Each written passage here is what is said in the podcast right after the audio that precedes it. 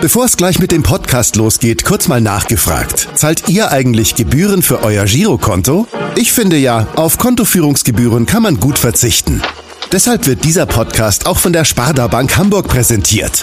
Dort gibt's nämlich das kostenlose Gehaltskonto für 0 Euro. Mein Tipp?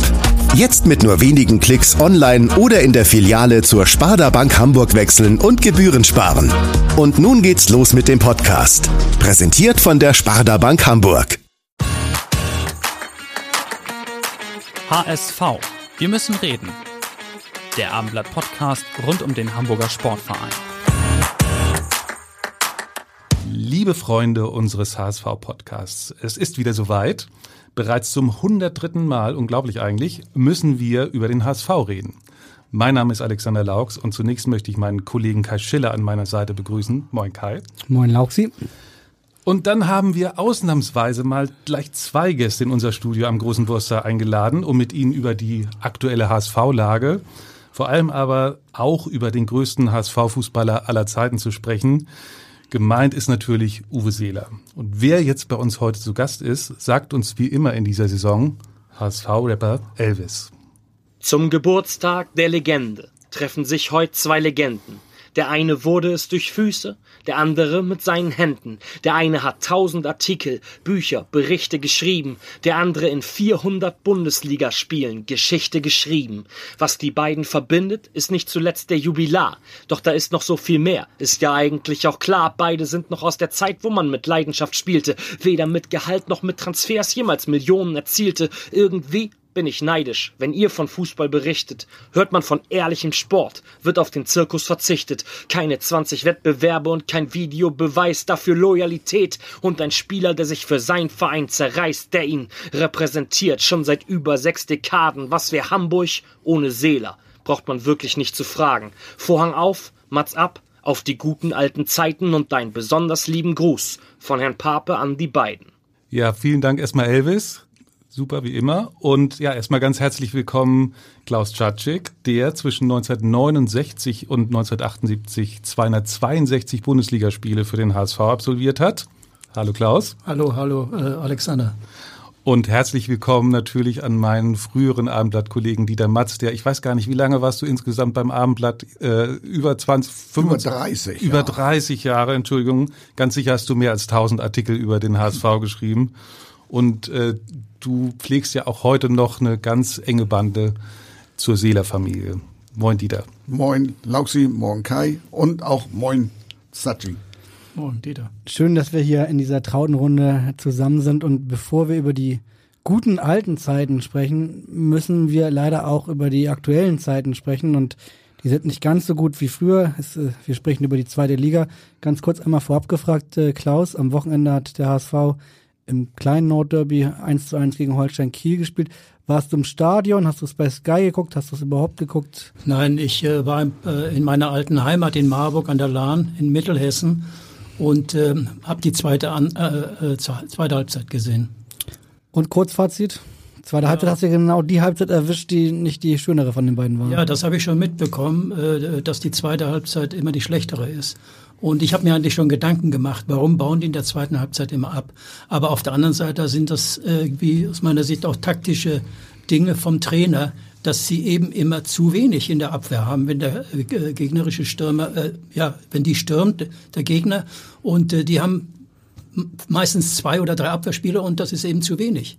Ich meine, wenn man nach vorne stürmt mit Mittelfeldspieler und Stürmern, dann muss man auch im nächsten Moment auch wieder in der Abwehr sein, so wie man das aus der ersten Liga von von den Spitzenvereinen wie wie Bayern oder oder Dortmund kennt oder auch andere. Ne? Also ich muss sagen, die erste Liga gefällt mir sehr gut. Da wird ein hohes Tempo gespielt und die sind so oft unterwegs vom läuferischen. Also die sind äh, konditionell viel stärker und die trainieren auch härter als wir früher.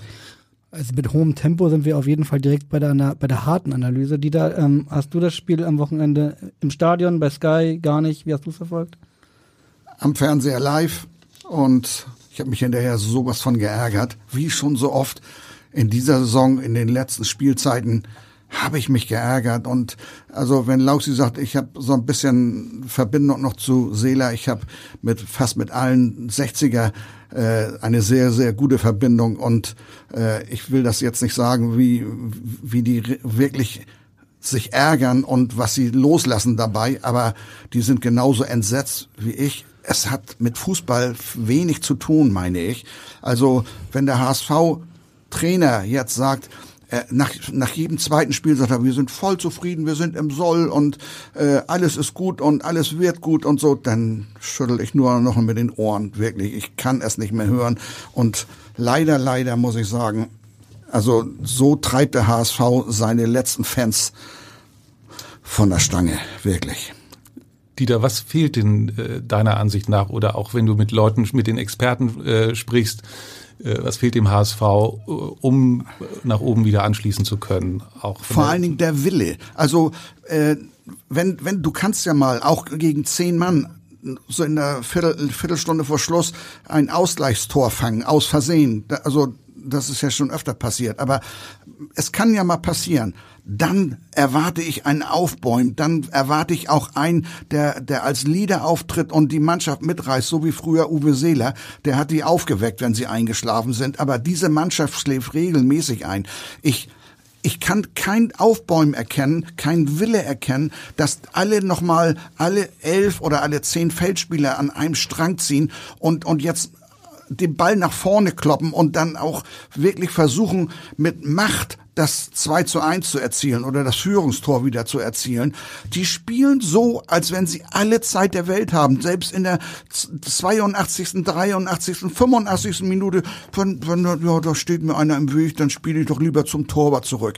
Das kann ich nicht glauben. Also da früher wurde das auch mit der Brechstange versucht. Früher ist früher, ist klar. Aber ich glaube, dass eindeutig der Wille fehlt und dass da alle an einem Strang ziehen. So, jetzt biegen wir das nochmal um. Die, die ditschen weiter vor sich hin. Jeder schiebt dem anderen die Verantwortung in die Schuhe. Und so kommt der HSV nicht weit, wirklich. Man merkt, dass äh, die Geduld von euch beiden auf jeden Fall arg strapaziert ist. Klaus, was glaubst du denn, äh, was ist mit der Geduld, wie es mit der Geduld bei den HSV-Fans bestellt ist? Es waren jetzt am Wochenende immerhin knapp 40.000 wieder da. Das waren mehr als bei Eintracht Frankfurt gegen, gegen RB Leipzig. Allerdings haben die, die da waren, oder viele von denen, die da waren, am Ende dann auch sehr laut äh, gepfiffen. Wie lange geht das gut? Also ich bin einer, der von vornherein gesagt hat, da fehlt die Qualität bei den einzelnen Spielern. Wenn ich ehrlich sein soll, ich sehe nicht, ich sehe Eide Leibold, der konstante Leistung gebracht hat, auch in der letzten Saison, über mehrere Spiele. Aber ich sehe ganz wenig Spieler, die von der Qualität äh, jetzt mal sagen, äh, den Aufstieg äh, äh, schaffen können in der zweiten Bundesliga. Das sind viele junge Spieler, ja, die kommen aus der Juniorenmannschaft oder, oder ich weiß nicht, die haben noch nicht viel vorzuweisen. Und, äh, Aber weil das, das so, weil das so ist, muss man vielleicht nicht auch an sich selbst arbeiten quasi und ein bisschen Geduld aufbringen. So ein Mann wie Farid Alidou, der hat, du hast die erste Halbzeit nicht gesehen, der hat viel Spaß gemacht in der ersten ja. Halbzeit. Muss man vielleicht leider, leider seine eigenen Fan-Ansprüche runterschrauben und sagen, vielleicht ist der HSV nicht besser in dieser Saison? Nee, der ist nicht besser. Ich hab's, also vor der Saison habe ich gesagt, die, die schaffen den Aufstieg nicht. Nachdem schon wieder wie viele Spieler, zehn Spieler weggegangen und zehn neue dazu. Die, bei St. Pauli habe ich gesagt, die werden ganz oben mitspielen. Die haben ihren Stamm, die hätten auch einen Meier oder ein anderes Talent verkaufen können für zwei, drei Millionen. Aber die haben die Spieler zusammengehalten und haben sich gezielt mit zwei überdurchschnittlichen Spieler, ich weiß, aber auf jeden Fall, äh, die sind als, Ma als Mannschaft sind die stark. Und nur so kann man das schaffen. Ja, jetzt ist am Wochenende spielt der HSV in Karlsruhe, in deiner alten Heimat, ja. wo du deine Bundesliga-Karriere begonnen hast. Ja. Ähm, Karlsruhe hat jetzt, ist jetzt mit 2-4 fast so ein bisschen unter die Räder gekommen bei, in, in Paderborn. Ähm, wie schätzt du denn die Chancen in diesem Spiel deiner beiden Ex-Clubs ein? Ja, also Karlsruhe hat ja schon überrascht, vor allem jetzt äh, im letzten Pokalspiel, dass sie in Leverkusen gewonnen haben. Mhm. Und ähm, ja, die sind wohl überrascht worden durch ein, ein, ein äh, Spieler hat ja drei, drei Tore gemacht. Ne? Und äh, innerhalb von ein paar Minuten, dass sie damit 0-3, 0-4 hinten lagen. Aber Schnellste umso, umso schwerer Saison. ist es jetzt für den HSV, wenn die in Karlsruhe antreten müssen. Na, das ist ja so, wenn du ein schlechtes Spiel immer hoch verloren hast, dann bringst du von jeder Spieler wird 10, 10 20 Prozent mehr bringen vom Einsatz allein. Und dann weiß ich nicht, ob der HSV äh, dagegenhalten kann. Mhm. Die da, äh, Platz sieben belegt der HSV im Moment. Also das ist ja eigentlich noch, klingt schon ein bisschen nach Mittelmaß, aber es ist auf der anderen Seite sind es ja auch nur drei Punkte Abstand zu den Aufstiegsplätzen. Also Ähm, trotzdem ist die, das zeigt ja auch ein bisschen, dass die Liga sehr ausgeglichen ist. Ähm, Gibt es da nicht doch eine Möglichkeit äh, für den HSV, wenn er auch, wenn die Qualität, Qualität fehlt, wie ihr sagt, dass man noch mal auch später nachlegt, vielleicht im Winter, dass man vielleicht doch den Anschluss schaffen kann? Das ist nicht ausgeschlossen, das muss man sagen, weil wirklich, äh, das sagen die HSV-Oberen ja auch immer tröstend für all, alle Anhänger, dass in dieser Liga jeder jeden schlagen kann. Äh, das ist wohl auch so, aber allein mir fehlt der Glaube, dass der HSV äh, da noch irgendwie die Kurve kriegt, um ganz nach oben zu kommen. Ähm, ich denke mal, dass er Platz sechs und sieben am Ende der Saison belegen wird und vielleicht müssen dann wirklich mal neue Weichen gestellt werden. Also das, darauf hoffen wir ja Jahr für Jahr. Aber ich habe meinen Trainerkollegen, das muss ich mal ganz ehrlich sagen, während dieses Spiels so in der Endphase per WhatsApp, wir haben so einen kleinen Stammtisch, äh, ich muss nur eine WhatsApp schreiben und habe ich gesagt, wer hat eigentlich Glatzel, Kaufmann und Muheim verpflichtet. Also das muss man mir mal erklären, warum die verpflichtet wurden. Und ich, ich wünsche dem HSV mal ein besseres Händchen bei den Neuverpflichtungen, als sie in den letzten Jahren es bewiesen haben. Ja, das, äh, wenn wir über den HSV von heute sprechen, dann ist es kein einfaches Gespräch. Deswegen wollen wir das jetzt auch in dieser Stunde hier nicht äh, zu lang machen. Wir wollen lieber über den HSV von damals sprechen. Wir wollen vor allen Dingen heute über das Geburtstagskind dieser Woche sprechen, über, über Uwe Seeler, der am Freitag seinen 85. Geburtstag feiert. Das sind schönere Themen. Und äh, Klaus, äh, wir haben eben gerade über Karlsruhe gesprochen und vielleicht ja. ist das die, die beste, der beste Übergang, um zu Uwe Seeler zu kommen, weil du hast dein allererstes Bundesligaspiel äh, mit dem KSC ja. gegen den HSV, ja. gegen Uwe Seeler 1963 äh, gemacht. Ähm, ist lange her, aber trotzdem die Frage, kannst du dich noch oder wie gut kannst du dich noch an dieses Spiel erinnern? Ja, das war, das war für mich, also sehr gut kann ich mich erinnern. Ich habe ich hab ja mit 15 Jahren auf einem kleinen Dorf bei Marburg gespielt, äh, Sterzhausen, zehn Kilometer von Marburg weg. Und in, dieser Dorfmannschaft bin dann äh, zwei Jahre von 16 bis 18 dann zum VfL Marburg gegangen, weil ich weiterkommen wollte. Ich wollte von Haus aus aus dem kleinen Dorf raus. Ich wollte was erleben. Und da habe ich gewusst, ich muss, das geht nur, äh, wenn ich äh, andere Vereine oder große Vereine auf mich aufmerksam mache. Ich muss alle Auswahlmannschaften durchgehen. Und das hat angefangen mit Kreisauswahl, Bezirksauswahl habe ich geschafft, Hessenauswahl, da kam die süddeutsche Auswahl damals.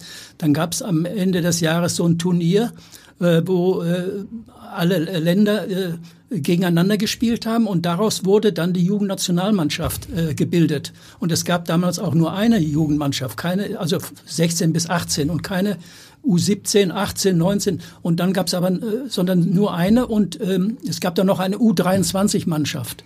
Äh, das habe ich damals auch geschafft, da reinzukommen. Also ich habe dann äh, war dann so, dass ich in Marburg, ich hatte vor beim VfL Marburg zu bleiben. Ich habe dann so zwei Spiele mitgemacht, zwei Freundschaftsspiele und habe gemerkt, die älteren Spieler äh, vom VfL Marburg der ersten Mannschaft, die haben mich gar nicht angespielt. Hinterher habe ich zu meinem Vater gesagt, sag mal, ich spiele auf rechts außen, ich krieg nie einen Ball von denen. War so enttäuscht und äh, zu dieser Zeit kam dann ein Anruf aus Karlsruhe. Da, da war äh, der Spielausschussvorsitzende Helmut Hodel, der kannte mich auch durch die Auswahlmannschaften. Da waren noch im engeren Kreis zwei Spieler aus Karlsruhe, Dürschnabel und Glaser dabei. Und äh, dir fragte mich, Klaus, willst du nicht nach Karlsruhe kommen? Das war 1963? 63, ja, Sommer 63. Also das Gutes Timing, ne? Das war direkt, ja, das war direkt auch nach dem UEFA-Turnier. Das habe ich ja geschafft. Also Jugendnationalmannschaft. Das UEFA-Turnier war 63, ich glaube März, April in äh, in, in Brighton in, in England. Und äh, danach, ich wir haben dann, ich habe da fünf Jugendländerspiele gehabt. Wie gesagt, der Hodel kannte mich von der Auswahlmannschaft und hat mich gefragt, ob ich als Amateur auch nach Karlsruhe kommen würde. Ich habe äh, damals äh, Werkzeugmacher gelernt und äh, der hat mir dann auch einen Job dann besorgt in, bei der IWK in Karlsruhe. Es war ja nicht so, dass man gleich Vollprofi war. Also jeder hat ja noch seinen Beruf ausgeübt und erst Nachmittag war Training. Das war ja das. Also vom zweimaligen Training in der Woche bin ich, musste ich dann vier, fünf Mal in Karlsruhe trainieren. Das war klar. Wie gesagt, ich bin abends um acht ins Bett gefallen. Ne? Also für mich, ich habe mich vorbereitet auf alles und äh, ja, und dann, und dann kam das, so, das erste Bundesligaspiel und direkt gegen den HSV. Und ja, Uwe ja, ja. Und äh, ehrlich gesagt, äh, das war für mich was Besonderes, vor allem das Stadion. Das war, ich glaube, 45 durften nur rein und es waren 55.000. Die saßen vorne, äh, also war ja auch Aschenbahn, die war besetzt, da saßen die Zuschauer, ne, die wollten alle das Spiel sehen und auf den Bäumen haben sie auch noch gesessen und, und das Spiel, ich glaube, es waren 55, 10.000 zu viel drin im Stadion. Und das war natürlich äh, was ganz Besonderes. Ich habe damals rechts außen gespielt, wie das so ist beim jungen Spieler, der muss also bei links außen oder rechts außen spielen. Und ich muss sagen, beim Einlaufen habe ich schon Uwe beobachtet. Und äh, äh mit, äh, ja, mit dem Tunnel, Tunnelblick, ne, sagt man ja dazu, wie Uwe sich schon auf dieses Spiel konzentriert hat. Und habe einen Uwe Seeler, wir liegen ja acht Jahre auseinander, er war damals 27, ich war 18. Und äh, ich habe Uwe Seeler also äh, beobachtet, ne, äh, wie der mit was für einer Dynamik der damals äh, auf dem Platz war und oder einen Charlie Dörfli in Hochform. Ne? Also ich muss sagen, äh, dass wir waren chancenlos. Ihr habt, gegen gerade sagen, ihr habt, eine, ihr habt eine ziemliche Klatsche kassiert dann. Ja, ne? 0 zu 4. 0 zu 4 und äh, ja, aber zu Recht, der HSV war so stark. Also ich habe im Stillen gedacht, die werden bestimmt Meister. Ne? Die haben ja auch ganz vorne mitgespielt, sind so, glaube ich, Pokalmeister geworden, 63. Und äh, also war schon eine Spitzenmannschaft, ne? Und da hatten wir nichts entgegenzusetzen. Hinterher in der Kabine sagte dann der Gegenspieler von Uwe Wittlatschil, äh, hieß der, der sagt, also ich konnte treten und versuchen, den Uwe, der ist immer wieder aufgestanden und immer wieder los, hat immer wieder losgelegt. Vor allem zum ersten Mal habe ich einen Spieler gesehen, einen Feldspieler, der höher gesprungen als der, als der Torwart mit der Hand. Da war damals der, der Paul im Tor und Uwe ja, der hat ja diese Sprungkraft. Ne? Der ist immer früher hochgesprungen und der Paul kam mit seinen, kam nicht ran. Ne? Also das kam ja noch dazu bei Uwe, dass der so kopfballstark stark war. Nicht nur am Boden, sondern auch in der Luft. Ne? Also, ja. Mhm. Klaus, sag mal, du warst dann später auch noch ein Jahr in Nürnberg und bist dann 1969 zum HSV äh, gekommen. Ja. Jetzt, damals gab es ja noch keinen Manager in dem Sinne. Wie lief das eigentlich nee, damals nicht. ab? Also hatte ich der Präsident, wenn das richtig ist, war es Horst Barrelet, wenn ich das richtig nachgelesen habe. Damals äh, hat er dich angerufen. Wie lief das damals ab? Nee, als ich, äh, ja, das war ja schon schlimm. Ich bin mit dem KSC abgestiegen, 68, geht zum deutschen Meister, hatte Angebote von Bayern. Äh, aber der, der, der Max Merkel von Nürnberg, der kam schon, äh, der hat schon irgendwie einen Speer oder so, hat er nach Karlsruhe geschickt und der, da wurde ich schon von den Nürnbergern im Februar oder März angesprochen, ob ich Lust hätte, äh, zu den Nürnbergern zu kommen. Ne? Und ich habe ja, die waren noch nicht deutscher Meister, aber die waren eine Spitzenmannschaft. Und da hatte ich auch schon zugesagt. Ne? Und später, vier Wochen später, kam dann ein Telegramm von Robert Schwan aus München. Ich sollte ihn äh, zurückrufen. Ne? Es gab kein Telefon, man konnte ja sonst mich nicht erreichen. Also mit Telegramm damals noch. Aber da habe ich nicht darauf reagiert, weil ich gedacht habe, ich habe Nürnberg schon zugesagt und bin dann nach Nürnberg gegangen. Aber der Witz ist, ich gehe zum deutschen Meister, möchte mal oben in der Tabelle stehen als Spieler, ne? und nicht nur im, Kampf, um, um, um, im Abstiegskampf. Ich glaube, wir waren ja Platz 13 war mit dem KSC die beste Platzierung. Ne? Und äh, wollte endlich mal frei aufspielen und meine Spitzenmannschaft. Geh nach Nürnberg und äh, steig wieder ab. Ich habe die Welt nicht mehr verstanden. Obwohl ja. ich alle 34 Spiele gemacht habe, Bundesliga. Oh, könnte jetzt sagen, das und, spricht nicht für dich. Ja, genau, das hat schon mal einer gesagt. Der Dennis ja, ja. Diekmeyer, also der 60er. Noch, ich muss noch mal ganz kurz sagen, Robert Schwan, FC Bayern. Ne? Ja, das hast du vergessen. Das wissen nicht alle. Robert Schwan, also du hättest auch zum FC Bayern gehen können. Das wollte ich nur mal einwerfen. Ja, nee, aber auf der anderen Seite waren die Bayern auf Platz 7 damals. Die hatten noch keinen Titel und nichts. So, und dann kommt ja noch, fällt mir jetzt ein, die hatten ja den Tschaikowski als Trainer. Und ich wusste, Tschaikowski, der kann gut mit jungen Spielern arbeiten, ne? Äh, Chick. Der ja, hat doch den ja, ja, klar. Franz und alle so, ne? Und ähm, dann kam aber ein, ein, ein Cebic, den kannte ich nicht. Das kam ja noch dazu. Wäre Chick geblieben, hätte ich es mir vielleicht noch überlegt, vielleicht doch äh, zu den Bayern zu gehen. Ja? Aber ich kannte Branko nicht. Im Nachhinein habe ich gedacht, du Idiot, Branko geht hin, wird zweimal Meister und ich steig ab ne, mit Nürnberg. Ja. Äh, Wäre ich da bloß zu den Bayern gegangen und vor allem im Hintergrund, ich hätte nicht nur ein Länderspiel, ich hätte garantiert mehrere Länderspiele gemacht. Der, der Schön hat ja immer nur Tabelle geguckt und wer ist Meister, wer holt Titel. Ne? Ja. Die Titel habe ich dann am Ende geholt. Aber jetzt sag noch mal, wie bekamst du dann aus Hamburg auch ein Telegramm irgendwann? Nee, das war so, äh, Ernst Naumann. Ernst Naumann war im Urlaub und der fuhr dann über, über Nürnberg. Ich nehme an, im Auftrag vom Verein oder, oder, und der hat mich da angesprochen. Der ist dann zum Training damals? gekommen oder? Ernst Naumann, Ernst Naumann. Ja, was war der damals? Der war ja nee, der war keine, nee, noch keine nicht. Aber ich musste, ich musste, ich glaube, ich habe irgendwann mal gelesen, dass Ernst Naumann äh, war ja Verleger, ne? Also, ja. Und der hatte aber schon so leicht den Kontakt äh, zum HSV. Ne? Also äh, sonst hätte er mich nicht angesprochen. Ne? Also ja. und der hat mich, ob ich Lust hätte, nach Hamburg zu kommen. Ich habe gesagt, ja gut. Und dann. Äh, Aber der ist zum Training gekommen und hat dich da an, angesprochen oder wie, wie hat er dich das da? Das weiß ich jetzt nicht mehr genau. Oder ja, am Trainingsgelände bestimmt. Oder äh, wir haben, hat er mich angerufen. Irgendwie hat er vielleicht auch meine ne, Telefonnummer. Ich, jedenfalls äh, haben wir uns da getroffen und haben uns unterhalten. Und äh, der war mit seiner Frau da und irgendwie auf der Durchreise. Und ja, der hat, das war derjenige, der mich da angesprochen hatte. Ne? Mhm. Und ging es dann auch da schon um Geld? Also gab es sowas wie Ablösesummen oder? Äh, nee, das haben die Vereine immer unter sich aus. Du weißt also gar nicht, ob du eine Ablösesumme Doch, gekostet doch. Also ich weiß, dass ich, dass ich, dass der VfL Marburg für mich damals, als als ich äh, zum KSC gegangen bin, 12.000 äh, D-Mark zahlen musste. Dafür haben sie eine Flutlichtanlage gekauft. Und äh, später hat mich der KSC für 120, 120 30.000 verkauft an Nürnberg und Nürnberg hat, äh, bin ich zum HSV mit für 160, 65.000 so ungefähr äh, mhm. äh, verkauft, und glaube ich. Weißt du noch, was du damals bekommen hast beim HSV? Was war so dein Einstiegsgehalt?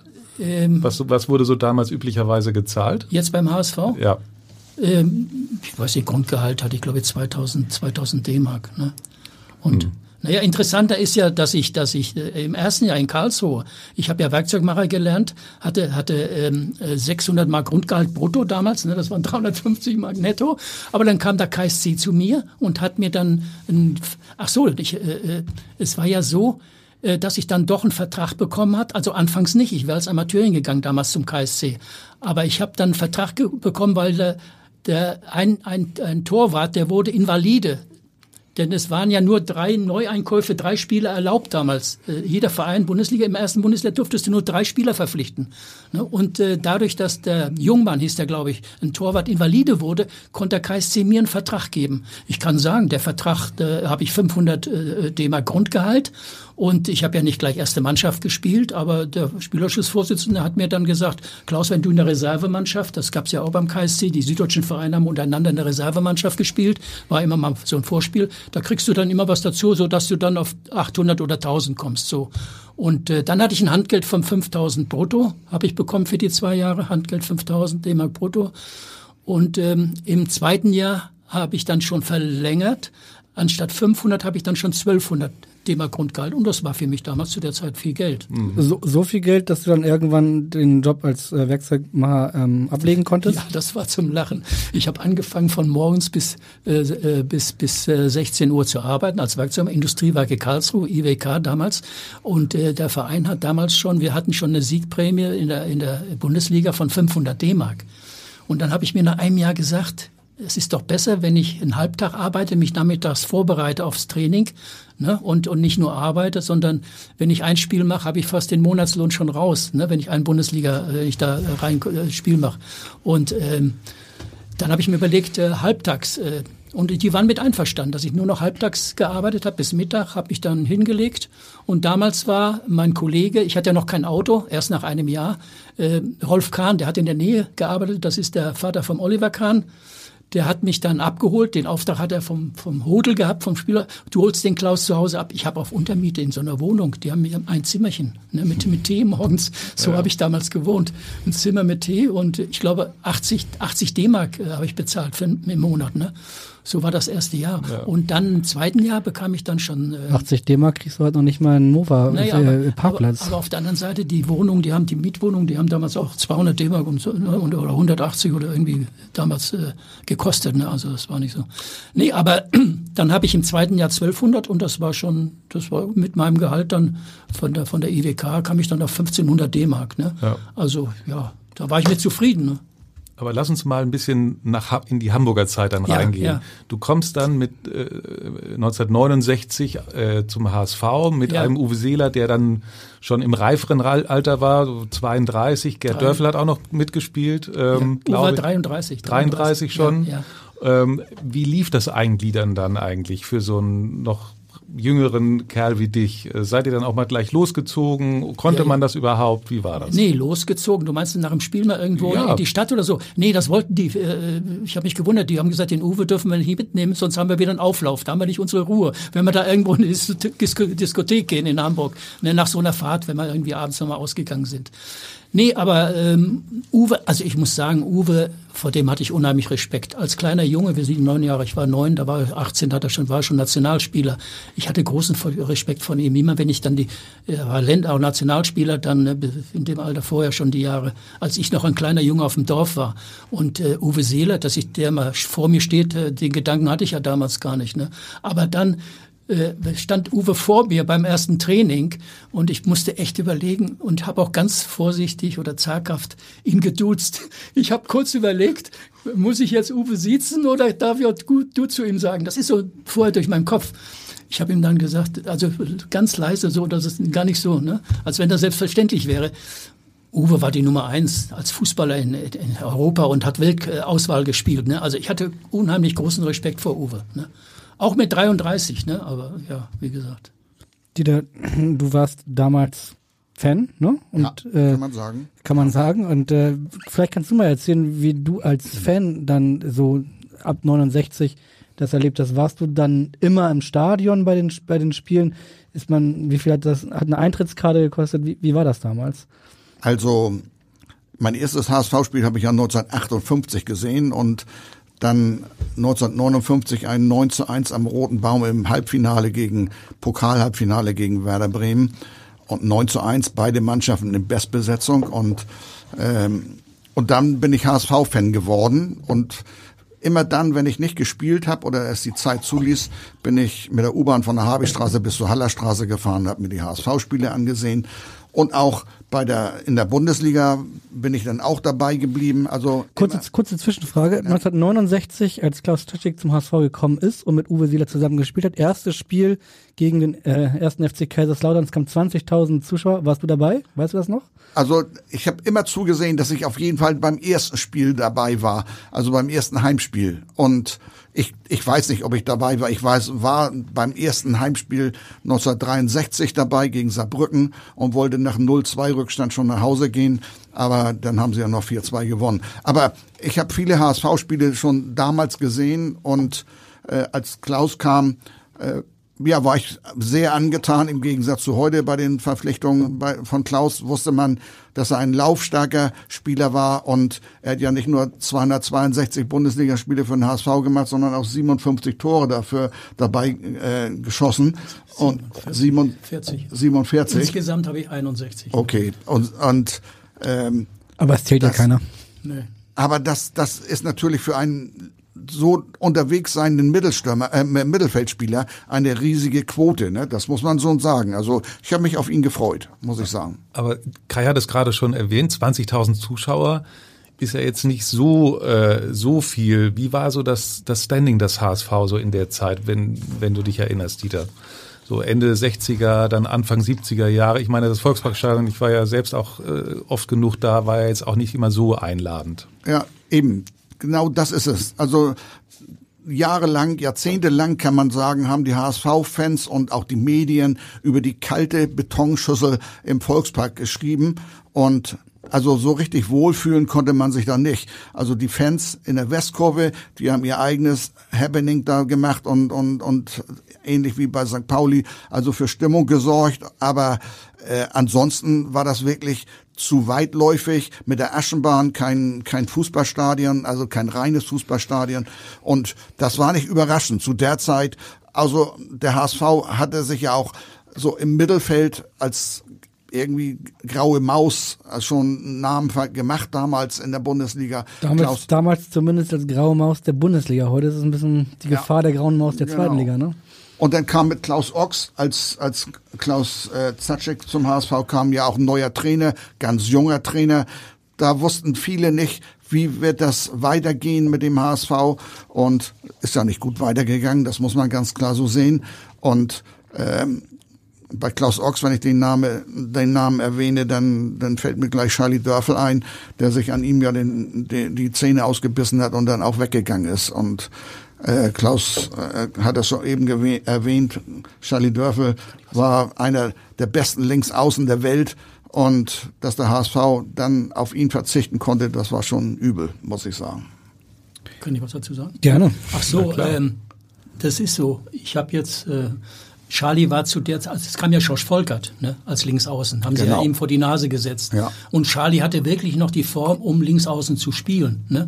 Und der Schorsch Volkert hat gespielt, obwohl Schorsch im ersten Jahr nicht, obwohl Schorsch im ersten Jahr nicht die Leistung gebracht hat. Ne? Also das war nicht so überragend vom, vom Schorsch. Charlie äh, hätte verdient gehabt zu spielen auf Linksaußen. Ne? Und er war natürlich dann enttäuscht, ja, so enttäuscht, dass er dann äh, den HSV dann auch verlassen hat. Ne?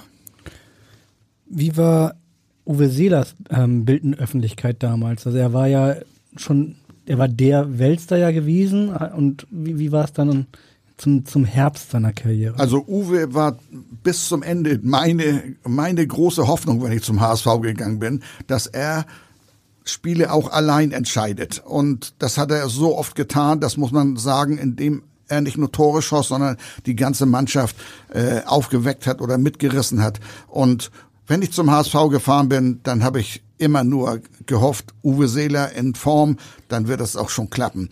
Und Uwe war zu der Zeit schon ein, ein wirklicher Weltstar, das muss man sagen, und war geliebt von allen, weil er nicht nur fußballerisch überzeugte, sondern auch neben dem Fußballplatz auch als Mensch ein großartiger Mann. Also ich, ich kann nur sagen, er ist einer der besten Menschen, die ich je in meinem Leben kennengelernt habe.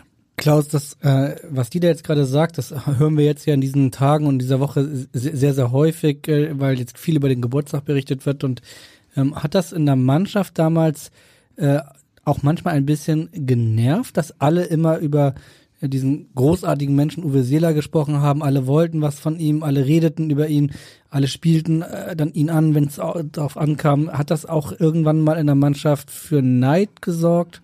Nee, Neid bestimmt nicht, denn unsere Mannschaft war ja nicht so stark. Ich glaube, äh, als ich von Nürnberg weggegangen bin, gut, dass ich nicht auf die Tabelle geguckt hat, habe beim HSV. Die stand auf Platz 14, ne? Und ich wollte ja eigentlich nach oben gehen, ne? Aber und äh, ich glaube, aber nach Platz 14 haben wir dann im ersten Jahr, also 69, 70 die Saison, sind wir Siebter geworden mit Klaus Ochs als Trainer, ne?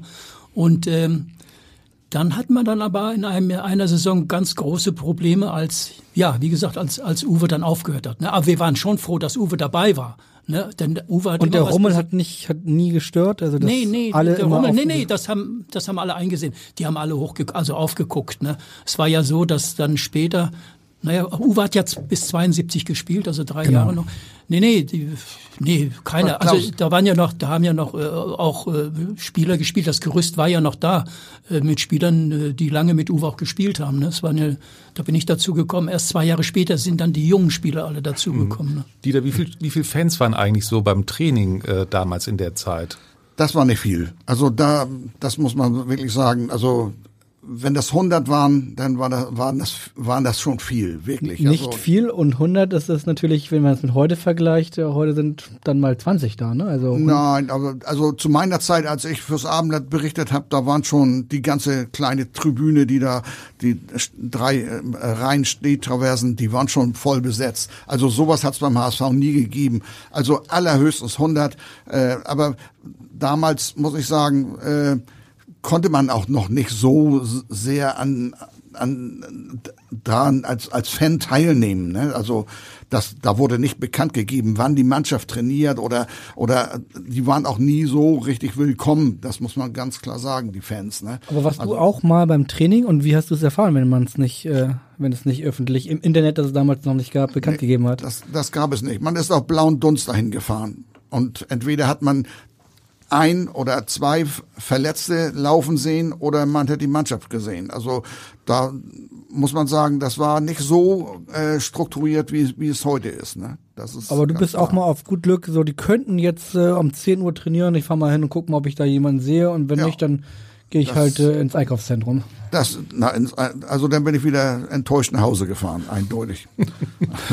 Klaus, Wir haben ja Aber ich wollte, Ja. ich wollte ganz kurz mal, Klaus, du hast eben über Uwe Seeler gesprochen. Also ich habe Uwe Seeler ja als als Meckerbüdel auf dem Platz kennengelernt. Ne? Das, also ich, ich hätte nie niemals gedacht, dass erstens habe ich nie gedacht, dass ich mal so nah an Uwe Seeler rankomme, dass dass man sagen kann, wir sind befreundet. Das kann ich heute. Aber äh, dass es so ein großartiger Mensch ist, weil er auf dem Platz konnte er ja auch also mal allen die Hammelbeine langziehen. Und ich möchte mal wissen von dir, Klaus, Erinnerst du dich, dass du auch irgendwann mal von Uwe so äh, äh, angemacht worden bist, weil du einen Fehler gemacht hast? Nee, äh, äh ich, ich kann mich nicht erinnern. Oh, aber wenn er mich Das angemacht hätte, gerne. aber wenn er mich angemacht hätte, ich hatte, wie gesagt, ich hatte so einen Respekt vor ihm, ich hätte gesagt, Uwe, du hast ja recht. Aber ist er denn ein bisschen ruhiger geworden später oder hat man da auch in, in späteren Jahren immer noch ihn laut auf dem Platz gehört? Der, der war, der war laut, der hat geschrien. Aber die kannten, die, die meisten, die schon jahrelang mit ihm gespielt haben, die kannten das ja. Aber wegen Uwe jetzt nochmal. Es war wirklich so, äh, wenn, wir waren froh, dass er gespielt hat. Wenn er nicht gespielt hat, war, hatten wir keinen, der Tore macht. Und bei Uwe wusste man immer, der macht was Besonderes, der ist immer für Tore gut. Und deshalb waren wir froh, hätte keiner gegen Uwe gemeckert, weil er derjenige war, der die Tore dann geschossen hat. Ne? Wir brauch, das braucht man ja, um Punkte und, und, und zu bekommen. Ne? Ja. Klaus, eure Wege haben sich ja beim Verein gekreuzt, aber nicht bei der Nationalmannschaft. Du hast es ja gerade eben schon erwähnt. Äh, Du hast ein Länderspiel gemacht, ausgerechnet in Karlsruhe gegen Ja. Marokko habt ihr gewonnen, Ja. 5-1. Ja. Du hast sogar ein Tor gemacht, obwohl du jetzt Ja. nicht der Zwei-Meter-Schrank bist. Kopfballtor und ähm, aber ohne Uwe Seeler. Und zu deiner Länderspielkarriere hätte ein früherer äh, Nationalspieler des HSV eine kurze Frage. Moin, Christian Rahn hier. Immerhin fünf Länderspiele für Deutschland bestritten. Warum ist es nur bei dem einen Länderspiel geblieben? Du, da musst du Helmut Schön fragen. Der hat mich, ich habe schon mal gesagt, der Helmut Schön hat mich sieben Jahre warm, warm gehalten. Also in Karlsruhe, äh, weil du jetzt gesagt hast, Uwe hat nicht gespielt. Ich bin ja froh, dass er nicht gespielt hat, sonst wäre ich gar nicht zum Einsatz gekommen im Nachhinein. Denn ich kann mich erinnern, dass im, im Kader, ähm, im Spiel gegen Marokko, ähm, zwei Spieler verletzt waren. Aufgrund dessen bin ich äh, dazugekommen. Und das war Bernd Dörfel und Uwe Seeler damals. Deshalb habe ich nicht mit Uwe gespielt. Aber es war so, dass ich Also durch Uwe Seelers Verletzung hast du die ja, Chance nehme bekommen. ich an, sonst wäre ich nicht in den Kader gekommen. Und das Tollste war ja, äh, das habe ich auch schon oft erzählt, ich war, an dem Wochenende war ja Bundesliga, Bundesligaspiele und ich bin war in meiner Heimat in Marburg. Und ich fahre abends mit meinem Bruder äh, nach Marburg. Warum weiß ich nicht, hab's Radio an und höre Kader gegen Marokko. Und ich sag, ich bin gefahren, mein Bruder äh, sitzt neben mir, ich sag so aus Spaß, und Zace KSC. Ich habe es kaum ausgesprochen, höre ich Zace. Ich sag zu meinem Bruder, sag mal, war das so? Haben da meinen Namen genannt, dass ich im Aufgebot gegen Marokko am Mittwoch bin, ne, kommende Mittwoch. Und er sagt, ja Klaus, ich hab's, ich hab's so verstanden. du im ich Radio mal- erfahren? Ja, im Radio, im Radio damals. Das war die im Radio, ja. Also der So Trainer hat keine WhatsApp geschrieben, wie das äh, dann heute der Fall wäre. Im Radio habe ich es erfahren und dann sage ich zu meinem Bruder, du, jetzt fahren wir nach Marburg am Hauptbahnhof, da gibt's die Nachtausgabe aus Frankfurt. Um die.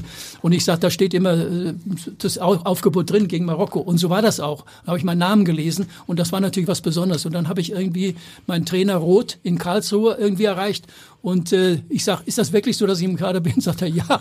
Klaus, du musst morgen Abend, musst gleich äh, runterkommen. Äh, Sportschule Schöneck ist Treffpunkt. So.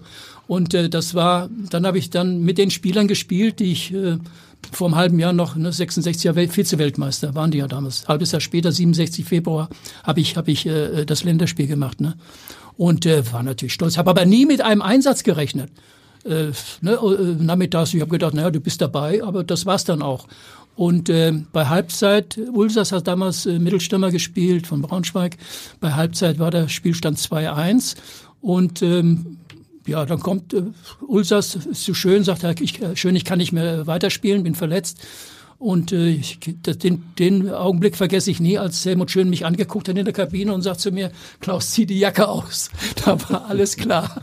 Und äh, jetzt könnt ihr euch das vorstellen. In meinem Stadion, als ich dann die zweite Halbzeit reingegangen bin, und äh, Da warst du dann zwei Nee, Meter der erste groß. Gedanke, der erste Gedanke war, ne, Jugendnationalmannschaft habe ich gespielt. Der erste Gedanke, erste Schritt auf den Rasen. So, jetzt bin ich A-Nationalspieler. Das war wirklich so. So habe ich gedacht. A-National ist ja was Besonderes, ne? Also für die Nationalmannschaft zu spielen. So, und dann äh, läuft das Spiel so, haben ja alle mitgespielt, ne? Alle, die bei der Welt mit Overhardt und Beckenbauer und, und Uwe Schulz ja auch noch, ne? Haben ja alle gespielt. So, und äh, dann war das so, dass Siki Held irgendwo auf der linken Seite durchgeht und ich denk, ach, lauf einmal vors Tor und bleib nicht irgendwo am 16er stehen als Mittelfeldspieler. Oh, ich habe so halb rechts außen oder halb Mittelfeld. Und lauf einfach durch. Und dann kommt die Flanke auf spitzen Winkel. Also das war gar nicht so einfach. Und äh, und ich gebe ihm Kopf und es war dann ein Aufsetzer. Ne? Also hätte ich den jetzt in der Luft getroffen, dann, dann hätte der Torwart ihn gehabt, aber der setzte beim der Hand vom Torwart vorher auf und geht rüber. Ich konnte es gar nicht glauben, ne? 3-1. Ne? Und da haben sie mich natürlich auch, äh, mein Publikum in Karlsruhe, die ja. haben mich dann natürlich dann gefeiert. Ne? Eigentlich der Beginn einer großen Länderspielkarriere. Ja, ja, ja. Es ging dann folgendes, äh, ging es weiter. Wir hatten der, dann ein Länderspiel, ich weiß nicht, äh, zwei, drei Monate später, in Hannover gegen Rumänien oder Bulgarien. Ne? In diesem Spiel waren ja fünf Neulinge. Also Wolter im Tor, Heinkes, Siel, weiß ich jetzt nicht, Heinkes, Löhr, Zercik, fünf neue Spieler. Silov auch? Jetzt, jetzt kriege ich den fünften, nee, das weiß ich jetzt nicht, Silov. Nee, aber Wolter im Tor, Heinkes, Löhr, ich und da waren, waren noch einer. Es fällt mir jetzt nicht. Ja, fünf neue Spieler. So. Und ähm, ja, danach war dann ein Länderspiel in Hannover äh, gegen Rumänien oder Bulgarien. Da wäre ich dabei gewesen. Ne? Vielleicht hätte ich auch gespielt, denn rechts außen war ja keiner da. Bernd Dörfel war verletzt und ähm, hatte aber eine Knieverletzung. So. Und ich habe immer gedacht, scheiße, jetzt eine Knieverletzung. Wenn du einmal drin bist, bist du drin. Ne? Und wenn nicht, dann, dann hast du wieder Probleme reinzukommen. Ne? Und dadurch, dass ich bei einer Mannschaft gespielt habe, die nur um Abstieg gespielt hat, ne? dann war's, ist es schwer, ne? Äh, irgendwo in die Nationalmannschaft zu kommen. Ne? Und deshalb habe ich mir ja gesagt, jetzt gehst du zu einem Spitzenverein, um mehr Länderspiele zu machen. So, dann gehe ich zum deutschen Meister Nürnberg und Verlauf kennt man ja, ja. Abstieg. Ich bin dann in jungen Jahren, erst in späten Jahren, dass ich dann mal Titel geholt habe. Ne? Aber in jungen Jahren hätte ich gern in der Spitzenmannschaft gespielt. Ne? Aber auch beim HSV hat das ja zunächst nichts mit der nee, Spitzenmannschaft äh, ja, geklappt. Ja, auch nicht. Die letzten Jahre von, von Uwe Seeler hat der HSV eher im, ja. im, Mittelfeld der Liga gespielt. Wie war das damals mit der Hierarchie? Also es kamen ja dann schon die ersten jungen Burschen dazu, wie Manfred Kaltz und äh, Kargus, Hidien. Ja. Wie, wie war da die Hierarchie in dieser Mannschaft? Du warst ja, auch noch war, einigermaßen war, jung. Ja, ich war 27, ich war schon einer der Ältesten. Wir hatten auch die Jungen. Und ich muss sagen, in der Saison 71, äh, nee, 70, 71, Uwe hatte bis gespielt mit, als Uwe aufgehört hat, dann war das die Saison 72, 72 hat Uwe aufgehört. Und das Jahr danach, da hatten wir Probleme. Wir hatten nur junge Spieler, alles junge Nationalspieler, aber zu jung. Ne? Ich war mit 27 einer der ältesten, Bubi Höhn, war noch da, Willi Schulz hat glaube ich auch noch gespielt. Und da hatten wir ohne Uwe das Problem, Uwe hat mit 36 noch zwölf Tore gemacht, bevor er äh, aufgehört hat. So, und wir hatten keinen Torjäger. Wir haben es versucht mit Lübbecke oder Klaus Gerd Klier, Klaus Fock. Das waren für die erste Liga, das war äh, eine Liga zu hoch für die. Ne? Mhm. Und wir hatten keinen Vollstrecker. Es ist keiner über zehn Tore gekommen. So, das Jahr danach. Und deshalb hatten wir das Problem. Und in der Vorsäge haben wir dann den Horst Hese dann geholt. Ne? Willi Schulz ist auf die Idee gekommen. Während den, der Saison als Retter. Ja, ja, nach, ne? also ja, nach der halben Saison. Saison 72. Ja, im, der kam im Dezember oder ne, während der Saison, ich weiß nicht. Naja, und Horst Hese hat eine Stimmung reingebracht. Wenn ich daran noch denke, wir haben uns in der Woche einmal getroffen. Äh, Seven Up Club hieß der Club. Ne? Da haben wir uns einmal bei Ötschern in der Kneipe in Niendorf getroffen und haben uns äh, haben ja und haben gefeiert, gefeiert um Kameradschaft. Ne? Das hat Horst Hese reingebracht und es war wirklich so. Und wir haben, äh, wenn wir im Quickborn im Trainingslager waren, sind ins Stadion, da hat der Horst Hese vorne am Radio, am, äh, beim Bus gesessen und hat gesagt, die ersten fünf aus Amerika, heiße Musik, heiße Musik. So und mit der Stimmung sind wir dann ins Stadion und haben das noch umgebogen. Mit neun Punkten in der Vorserie haben wir dann noch acht 19, 19, 19 warte mal, 8, 8, 9 Punkte und haben dann nochmal 19 Punkte, 19 Punkte äh, geholt äh, in, der Rückserie, um in der Bundesliga ja. zu bleiben. War die Geduld der Fans damals äh, da eigentlich auch mit jüngeren Spielern was zu machen oder wie haben die wie haben sich die Anhänger verhalten, Dieter? Ja, auf jeden Fall. Die Geduld war da, weil es, es waren Typen in der Mannschaft, das muss man mal sagen, die, die auch bei den Fans ankamen. Also wenn, wenn Klaus jetzt sagt, Horst Hese, der wurde von allen geliebt, obwohl er so ein kleinerer Bauke war eigentlich. Das ja. muss man auch mal sagen. Der hat beim Einlaufen äh, schon den Gegenspieler beim Einlaufen schon in die Hacken getreten. So ist das. Also, aber, aber da wussten alle, der gibt 100 Prozent, bis er in der Kabine wieder angekommen ist. Und der hat sich zerrissen und der hat auch vor allen Dingen alle anderen mitgerissen und die haben sich auch mitreißen lassen. Also der hat schon für einen Umschwung gesorgt und der war bei den Fans unheimlich beliebt. Also der wohnt ja leider in Eupen in Belgien, aber wenn der hier noch auflaufen würde, immer wieder bei den HSV-Spielen, der, der wäre ein Held. Das muss man wirklich sagen. Wenn wir trotzdem noch mal ein, zwei Jahre zurückspulen, nämlich an das Ende der Zeit von Uwe Seeler äh, beim, beim HSV, Also in den 70er Jahren, es gibt jetzt gerade eine ganz, ganz tolle Doku im NDR, äh, die jetzt äh, dieser Tage am 3. November läuft. Ähm, den Film hat Reinhard Beckmann gemacht und Reinhard Beckmann hat genau Hab zu, ich gesehen, ja, sehr schön, hat genau zu dieser Zeit äh, eine Frage an dich und die hören wir jetzt. Oh Mensch, Klaus Tschatschik. Ich meine, früher Karlsruhe, aber große Zeit beim HSV. Das macht mich ja echt ein bisschen neugierig. Ich war ja schon Fan von Tschatschik auch, weil der war ja so ein eleganter Mittelfeldspieler. Ne? Hat er so einen eleganten Stil gehabt. Ne? Aber der wird ja wissen, wie das zum Schluss mit Uwe war. Also das würde ich ja gerne mal von ihm wissen. Sag mal, die letzten zwei, drei Jahre bei Uwe, ob das bei Uwe auch ein bisschen langsamer geworden ist dann auf dem Platz, kann man sich heute gar nicht mehr vorstellen. Klaus, Ja. war, warst du schneller als er? Kann sein. Uwe war 33 und er hatte ja die Achillessehnen, äh, damals den Achillessehnenriss. Und ich glaubte, das hat sich schon ausgewirkt auf seine Grundschnelligkeit. Ne?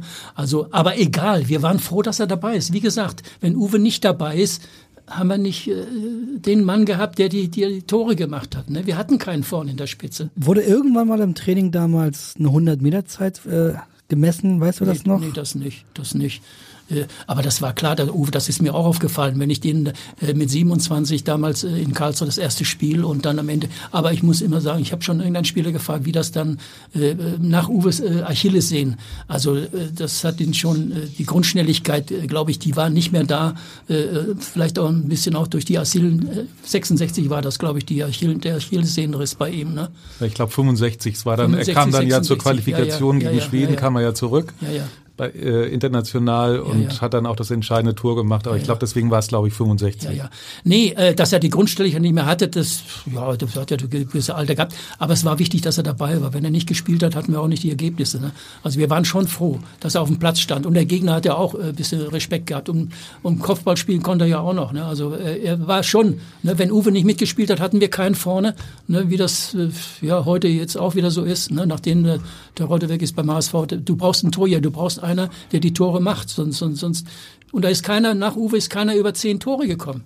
Dieter, wenn du äh, dann im Stadion warst, äh, dann eben Anfang der 70er, hast du als Fan, dann hat man das gesehen. Also Uwe, toll, dass er dabei ist, aber ist halt auch ein bisschen langsamer geworden, weil klar älter und so weiter. Ich, das ist, das ist mir so, sicherlich war das so, aber das ist mir nicht aufgefallen, weil er, er war vielleicht ein bisschen langsamer, aber er war immer noch dynamisch und, und Uwe war ja ein Brocken. Also der war zwar klein, aber äh, der ist ja mit dem Kopf durch die Wand marschiert und äh, der hat links und rechts alle zur Seite geschoben und, und ist äh, immer den direkten Weg zum Tor gegangen. Nein, also Uwe hat seine Dynamik mit dem Achillessehnenriss nicht verloren, sondern der ist so geblieben und das muss man ja auch sagen. Also Kopfballmäßig war das ja, also wenn Horst Rubisch ein Ungeheuer war, dann war Uwe eigentlich ein Horrortyp für jede Abwehr, weil Uwe ist ja auch mit, mit der Nase über die Grasnarbe geflogen, um den reinzuköpfen. Also es war Wahnsinn, was der Mann äh, geleistet hat in Sachen Kopfball. Also das, da können sich heute alle, alle Alex-Spieler eine Scheibe von abschneiden. Das muss man sagen. Ich fand das auch erstaunlich. Er hat später auch mal gesagt, er hat eben immer am Pendel geübt. Und er hat auch nie gesagt, so ich kann jetzt Kopfball spielen.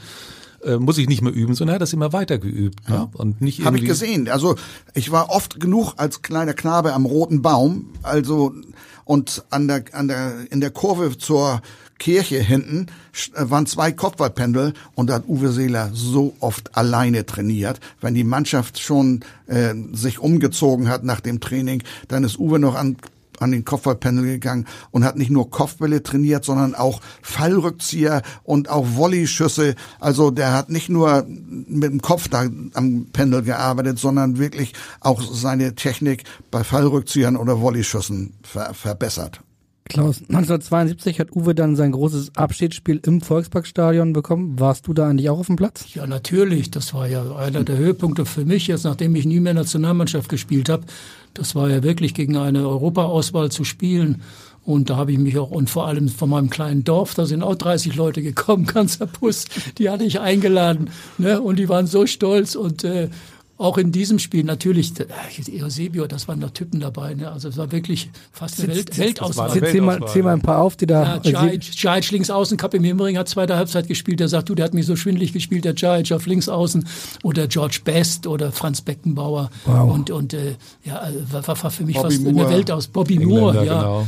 Ja, Bobby Moore, alle, ne, bei WM war ja noch und, und äh, Hurst, der Mittel, auch der Engländer, der Mittelstürmer, der die Tore gemacht hat, war auch dabei. Das ist wahrscheinlich George jetzt eine Hurst. dumme Frage, aber ja. gab es sowas wie Trikottausch damals schon? Nee, das nicht. Schade. vielleicht. Nee, nee, nee, aber das Schöne war, dass ich, wisst ihr was, ich habe das jetzt mit meinem Bruder, der hat das, man kann das ja sehen, das Endspiel. Ich habe es jetzt gesehen, zum ersten Mal hier bei, bei, äh, man kann das sehen, das Spiel. Ne? Ich, ich kenne mich ja nicht so aus. Ne? Also man kann, man kann ähm, googeln ne, irgendwie und man, man sieht das äh, ja. äh, Endspiel. Ich habe das vor ein, vor ein paar Tagen gesehen. Mein Bruder hat mich angerufen und sagt, du Klaus, du kannst dir das Endspiel von Uwe nochmal angucken. Und dann habe ich das zum ersten Mal gesehen. Und dann wart ihr abends alle zusammen mit, der, mit den internationalen Weltstars und ihr Hamburger wart ihr dann irgendwo zusammen ja, essen, ja, trinken? Ja, natürlich im Atlantik. Im, Im Atlantik Bankett, ja. Bankett aber. Und äh, da war auch hier der, Udo Jürgens hat gesungen. Singers, Les Humphreys Singers, Udo Jürgens. Und, äh, und dann war es ein feuchtfröhlicher Abend, gehe ich mal von aus.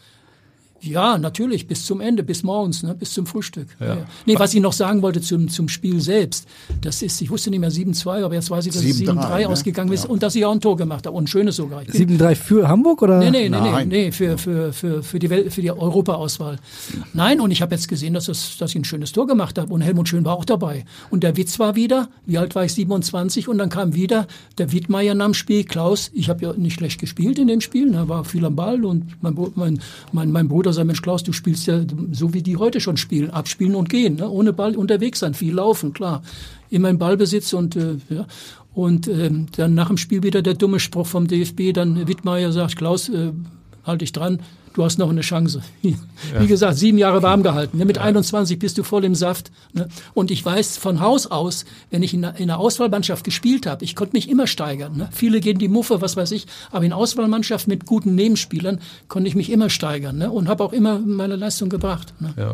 Dieter, hast du im Stadion eine kleine Träne verdrückt? Damals ich war, beim Abschiedsspiel? Ich war nicht dabei, das weiß Erschütternd. ich. Erschütternd. Ja, das, das war so, aber ich hatte selbst ein Spiel und für Bambi Uhlenhorst oder? Ja, für für BU und und logischerweise ich war Mannschaftsführer meiner Mannschaft. Da kann ich nicht sagen, es tut mir leid, Uwe Seele hat sein letztes Spiel, ich kann leider heute nicht mitspielen. Das hätte ich nie übers Herz gebracht. Aber ich, ich weiß, dass ich das anschließend im BU Clubheim live geguckt habe und war beeindruckt, was da alles aufgelaufen ist.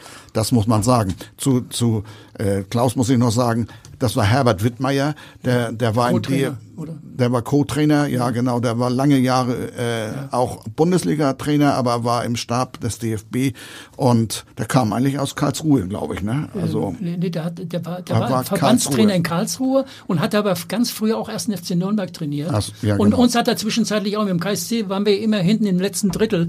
Äh, äh, wir hatten manchmal drei, vier Trainer in einer Saison auch, ne? Und da war Wittmeier auch dabei, ja, ne? Genau. Und er kannte mich. Aber ich meine, dieser Spruch dann nach dem Spiel dann wieder mich wieder Ne, warm er wollte dich motivieren. Gesagt, ja, ja nochmal mit 27, da habe ich nicht mehr dran geglaubt. Ja. Aber am Anfang habe ich immer auf die Chance gewartet, mein zweites Spiel zu machen.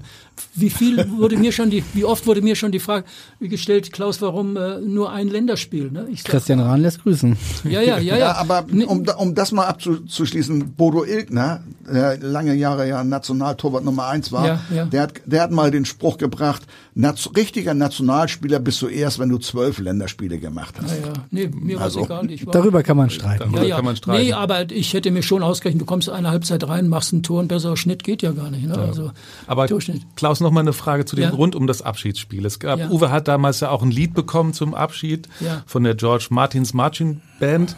Da bist du auf dem Cover auch ich habe ein Foto gesehen, da bist du auf dem Cover dabei. Hast du da mitgesungen das damals? War ein Witz. Ja, pass auf, ich weiß gar nicht, im Lübschen Baum war, nee, wo haben wir denn das? Im Lübscher Baum oder irgendwo waren wir in der Stadt, haben, ja genau, gesungen. Aber pass auf jetzt, ein Witz, ich kann ja kein Englisch, ne? Ich bin auf die Toilette runtergegangen, auf einmal singen die da ein, äh, äh zwei, drei äh, Verse äh, Englisch und ich denke, ich kam ja da nicht mit, ne? Und ich, das kann doch nicht sein, also wir wollten doch Deutsch singen. Ich kann ja, konnte kein Englisch damals ja. auch nicht. Ne? Und, äh, da, aber ich habe so mitge, ge, mitgesungen. ich weiß einen Spruch von Kopion zu Ötchi. Der hat gesagt, Ötchi, du darfst mitsingen, du kriegst auch Kohle, du kriegst auch dein Geld, aber geh bitte in die letzte Reihe rüber. Wobei ich habe mit ein, deiner Stimme. ich habe ein Lied, da können wir jetzt gleich mal reinhören. Da singt ihr auf Deutsch. Grüßen also wurden da mehrere Lieder äh, Ja, ja. aufgenommen. Ne? Wir waren noch in der Hitparade, Drehscheibe irgendwo, ne? ah ja, wir hören mal ganz kurz rein. Wir grüßen Uwe Seeler, glaube ich. Ne? Ach so, ja. Ja. ja.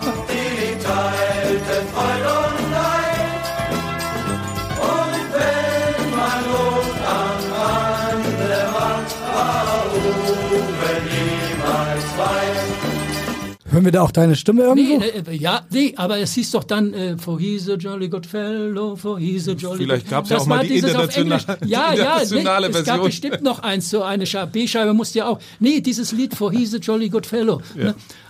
Jetzt kann ich's, ne? aber ich denke mal, wieso singen jetzt Englisch? Ich, ich war auf der Toilette, komm zurück, dann höre ich diese, die da singen. Ne?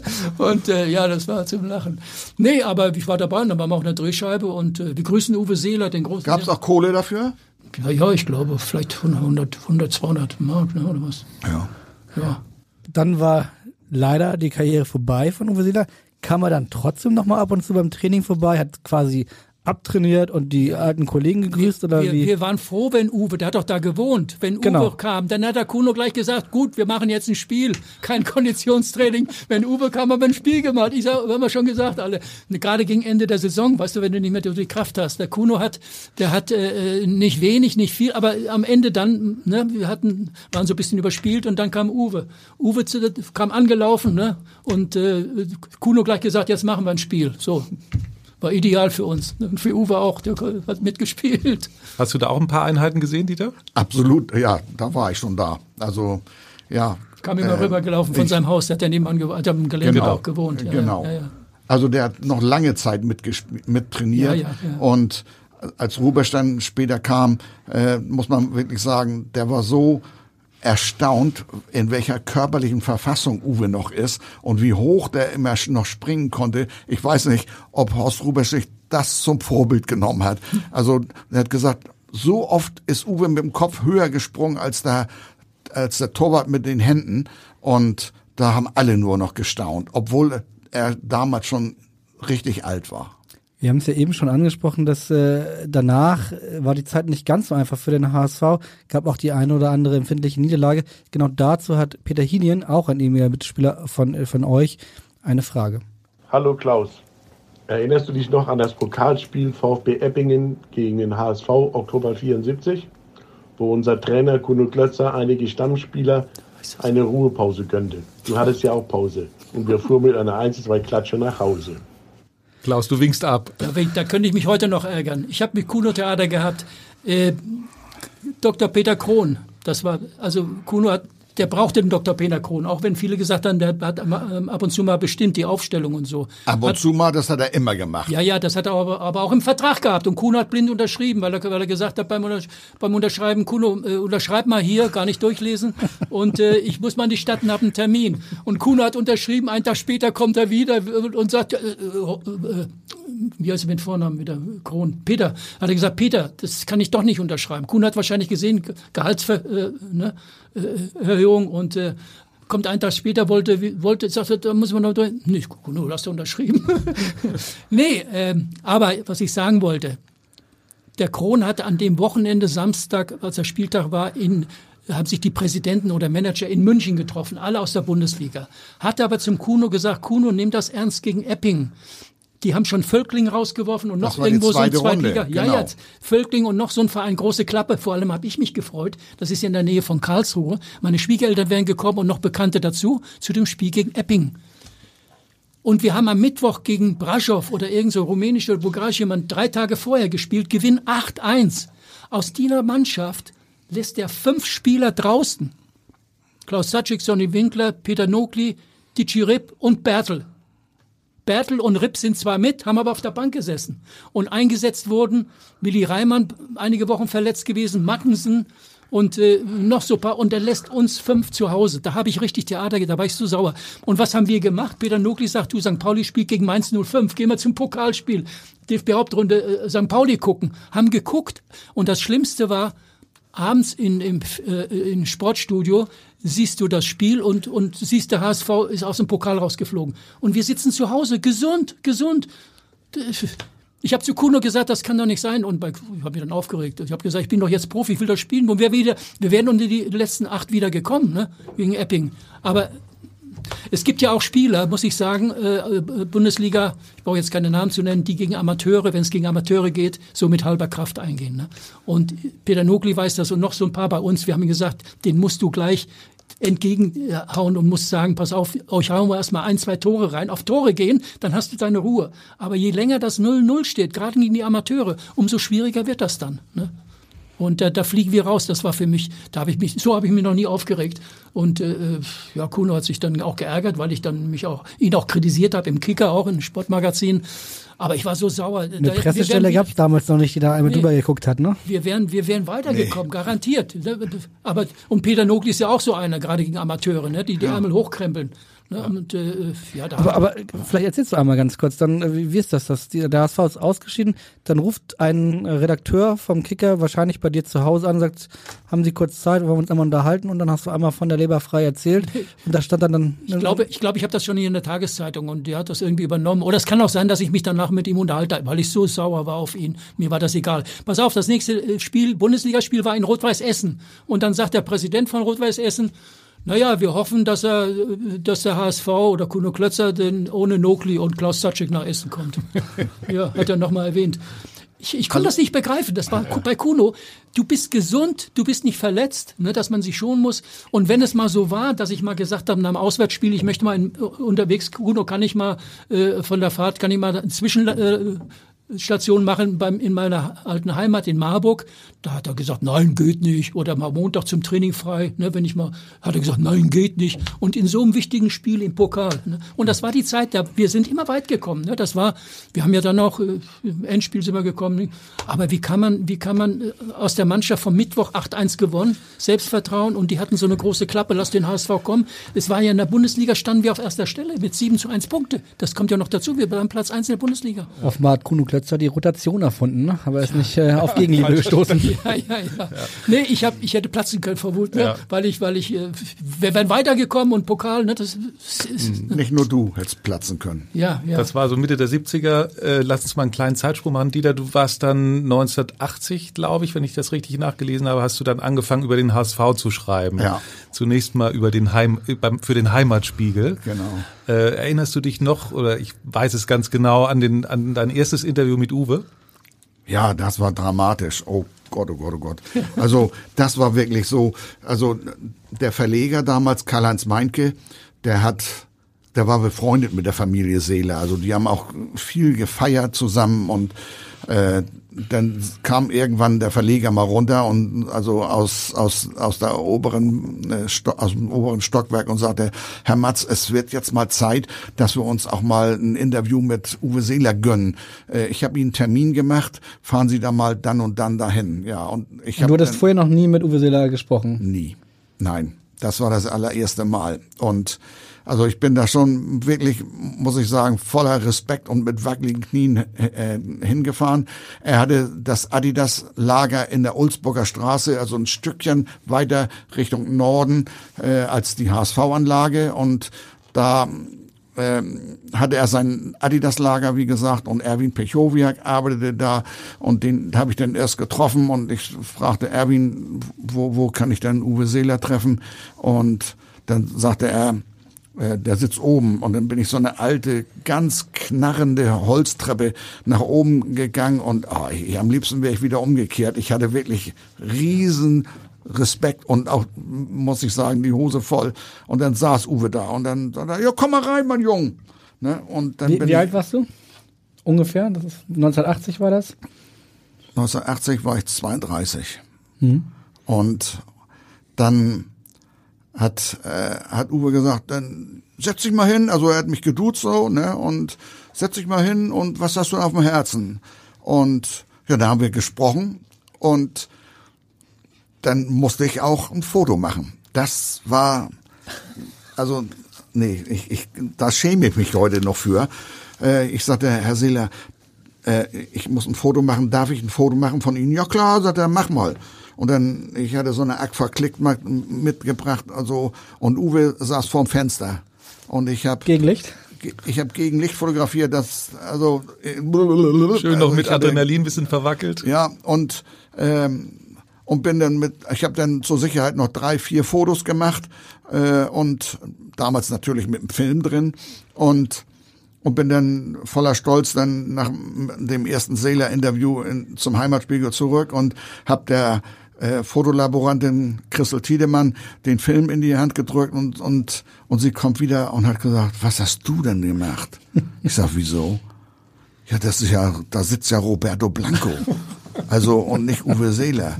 Also, und wie sie, wie sie aus dem Bild dann noch ein, ein halbwegs brauchbaren Uwe Seeler gemacht hat, ich weiß es bis heute nicht, aber ich hätte sie küssen können, wirklich wahr. Ich hab, sie hat mir die Bilder gezeigt. Es war nichts zu sehen von Uwe Seeler. Es war einzig, ein, wirklich nur schwarz, wirklich. Wahrscheinlich eine doofe Frage, aber äh, du musstest das Interview nicht autorisieren lassen, oder doch? Nein, das musste ich nicht. Nein, nein, nein. Das Als- gesprochene Wort zählte noch damals. Absolut, absolut. Und, und er hatte auch, ja, das hatte ja auch mitgekriegt, Uwe, wie, wie ich aufgeregt war. Und, also, und er war befreundet mit der Familie Meinke.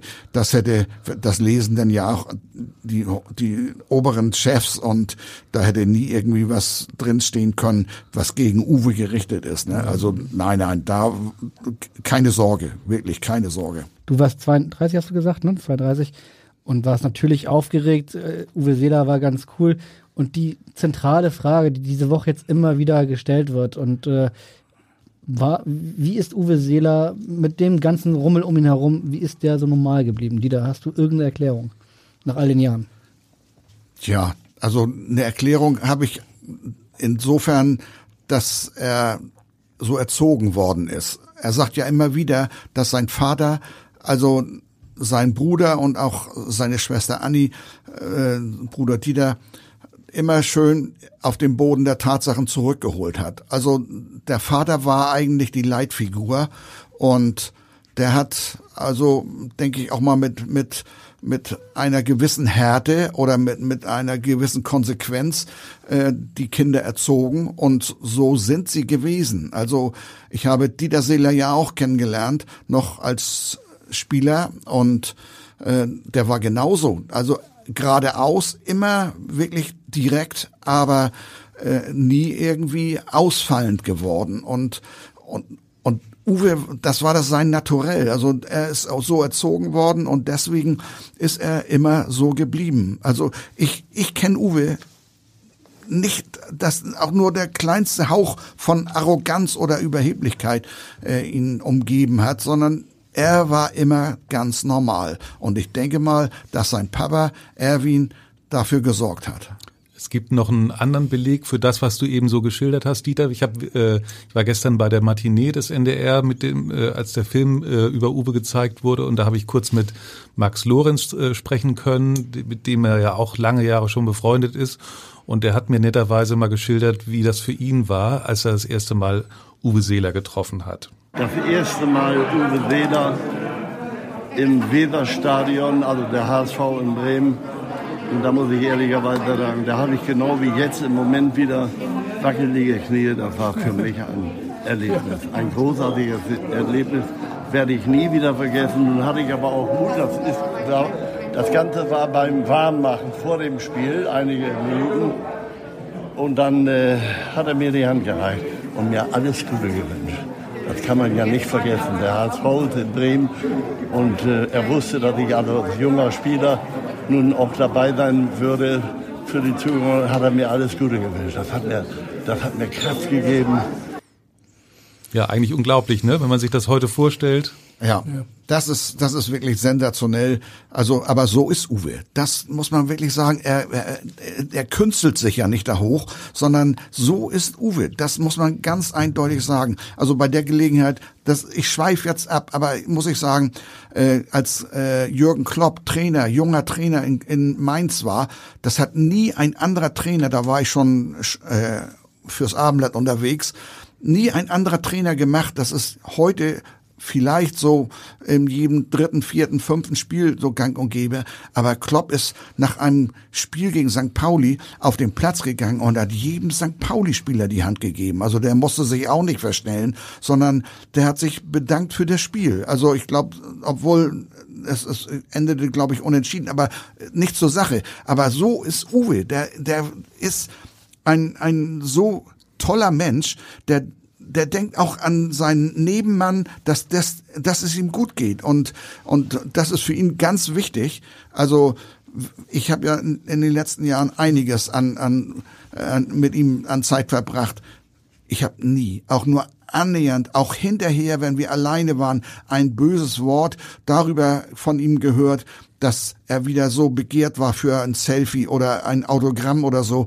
Er hat alles mit wirklich mit Gelassenheit und auch mit Liebe ertragen, das muss ich sagen. Aber ist Ihnen das nie zur Last eigentlich gefallen? Du hast ihn ja jetzt auch in den vergangenen Jahren häufig begleitet zu Terminen, ähm, dass er mal sagte, oh, das geht mir jetzt aber, ich sag mal direkt auf die Eier, äh, lass, können die mich nicht mehr in Ruhe lassen? Nicht ein einziges Mal. Also ich, äh, ich weiß das damals, als, äh, als er kurz nachdem er Präsident war, ist er einmal ans Volksparkstadion zu einem Spiel rangefahren und ich kam gerade des Weges und habe ihm die Tür aufgehalten und, und sagte, also da habe ich ihn noch gesiezt. Ich sag, Tacher Seeler, das ist schön, dass Sie nicht so laut, nicht so laut, wenn das alle hören, das Tacher Seeler, dann kommen Sie wieder alle angelaufen und ich möchte erstmal ins Stadion kommen, ohne dass ich äh, hunderte von Autogrammen schreiben muss. Also das ist der einzige Tag, an dem ich wirklich mal mal mitgekriegt habe, dass es ihm doch ein bisschen zu viel geworden ist, aber äh, dann war es auch meistens so, er hat äh, bei, bei Engel im Hotel, da haben sich äh, alle Leute vorher getroffen. Und also von Jürgen Engel, dem späteren Schatzmeister des HSV, das war ja sein Freund. Und auch da war ich ein paar Mal mit. Und die ganze äh, Belegschaft und die Gäste des Hotels und des Restaurants, die kamen immer und haben Autogramme, Autogramme, Autogramme gewollt und dann kann man auch irgendwann mal verstehen, dass er sagt, er nicht so laut, das hören alle und, und dann kommen sie angelaufen und naja, und aber ansonsten wie ein gutmütiges Schaf, muss er wirklich sagen. Also so lieb und so nett. Ich habe wirklich nie ein böses Wort von ihm gehört. Klaus, eine Frage interessiert mich dann aber doch, weil alle immer über Frisela äh, natürlich, äh, so wie eben Dieter, lobend sprechen und äh, dieses eine Kapitel in seinem Leben, wo er dieses Angebot von Inter Mailand hat und wissen alle, es ging um viel Geld, er hat das abgelehnt, war toll, er wollte in Hamburg bleiben. Man kann das ja auch von der anderen Seite aus sehen. Hat ihn vielleicht in diesem einen Fall auch ein bisschen der Mut gefehlt, mal was anderes zu machen oder wie hast du das damals empfunden? Ja, da haben sich alle gewundert, dass er das Angebot, Angebot nicht angenommen hat damals. Ne? Er hätte ja 1,2 oder sogar noch mehr, anderthalb Millionen verdienen können. Ich glaube für zwei Jahre und hätte ableisefrei. Äh, das war ja das, ich glaube, auf der ganzen Welt im Profifußball gab es nie so ein Angebot zu der Zeit. Und äh, das, äh, ja. Aber in diesem Ausschnitt habe ich dann mitbekommen, dass Ilka gesagt hat, äh, das war ja so in dem Film alles zu, NDR, zu geschäftlich alles. Hätte, hätte er mal gefragt, darf ich mal zu Ihnen nach Hause kommen, ne? irgendwo persönlicher. Und das hat man ja bei den Beratern heute auch, dass die direkt zu den Eltern gehen und die einschließen, ne? oder, oder hätte die Ilka mit, ne? ohne Ilka haben die sich wohl da im äh, Vierjahres-Uni oder wo war das im, ich glaube im Atlantik. Im Atlantik haben die sich getroffen, ne? Und äh, das war Ilka zu unpersönlich alles, ne? Und äh, dadurch ist eine hypothetische Frage, Klaus, aber hätte ja. in der Mailand bei dir angefragt, äh, dann wärst du am nächsten Tag im Flugzeug du, gesessen, hab, oder? Ehrlich gesagt, ich habe ja in Karlsruhe toll gespielt und von der Technik her, ne, äh, in Karlsruhe technischer Fußball und und da waren Italiener, ne, die waren ja damals schon in Karlsruhe, Süddeutschland, ne, Jacek, musst du nach Inter Mailand gehen? Musst du nach Inter Mailand gehen? Ich habe das gar nicht für ernst genommen. Aber der wusste ja, was damals auf dem Fußball gespielt wurde. Ne? Warum nicht? Aber habe ich nie dran gedacht. Ich habe auch gar keine Zahlen im Kopf gehabt. Was in, äh, ich wusste nur, dass damals Schnellinger, es sind ja eine, Helmut Haller, den habe ich später mit, dem habe ich Altliga gespielt. Also nicht Altliga, das prominenten Spiel mit Helmut. Die waren ja in Italien haben damals ja sehr viel Geld verdient. Ne? Aber ich habe da nie dran geglaubt. Mein Ziel war, erstmal Stammspieler Bundesliga zu werden, dann vielleicht Nationalspieler Spieler ne? und, und das war so mein Ziel. Ich habe nie ans Ausland gedacht. Es, Ich hätte auch die Möglichkeit gehabt, von Nürnberg eventuell nach Feyenoord Rotterdam zu gehen. Ne, da war Happel damals. Und da hieß es sogar, als ich den Flug von, von Nürnberg damals, um zu unterschreiben beim HSV, bin ich ja geflogen. Und dann hat mir noch der der, der mich von Karlsruhe weggeholt hat nach Nürnberg, Max, von Max Merkel, da so ein Speer war das, der hat gesagt, Klaus, es könnte sein, dass ich, im, weil ich ja in Frankfurt zwischengelandet habe auf dem Flug nach Hamburg, dass da äh, das Mikrofon kommt, Klaus Zatschik ans Telefon, dann wäre das feiner Rotterdam gewesen. Aber ich habe mit 23 mir, war mir auch noch zu früh fürs Ausland. Ne? So habe ich ja. damals gedacht. Ne? Heute ist das ja, ja alles anders. Aber Dieter, könntest du dir im Nachhinein die, ähm, Uwe Seeler bei Inter Mailand vorstellen? Hätte er es geschafft? Hätte es ihn vielleicht auch positiv verändert? Also geschafft hätte das auf jeden Fall. Es gab keinen besseren Mittelstürmer auf der Welt zu der Zeit. Aber ich kann es mir nicht vorstellen.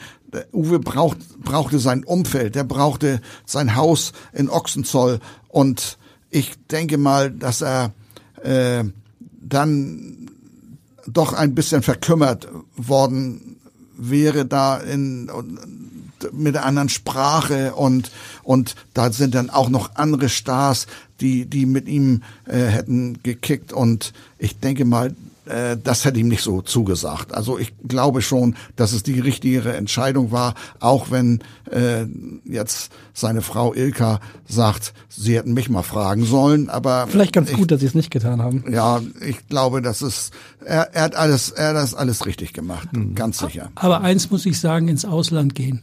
Ich habe mitbekommen, wir haben uns mit Franz Beckenbauer, der hatte vor, da war er 21, 22, nach äh, Mailand hat er ein Angebot gehabt. Der wollte hin.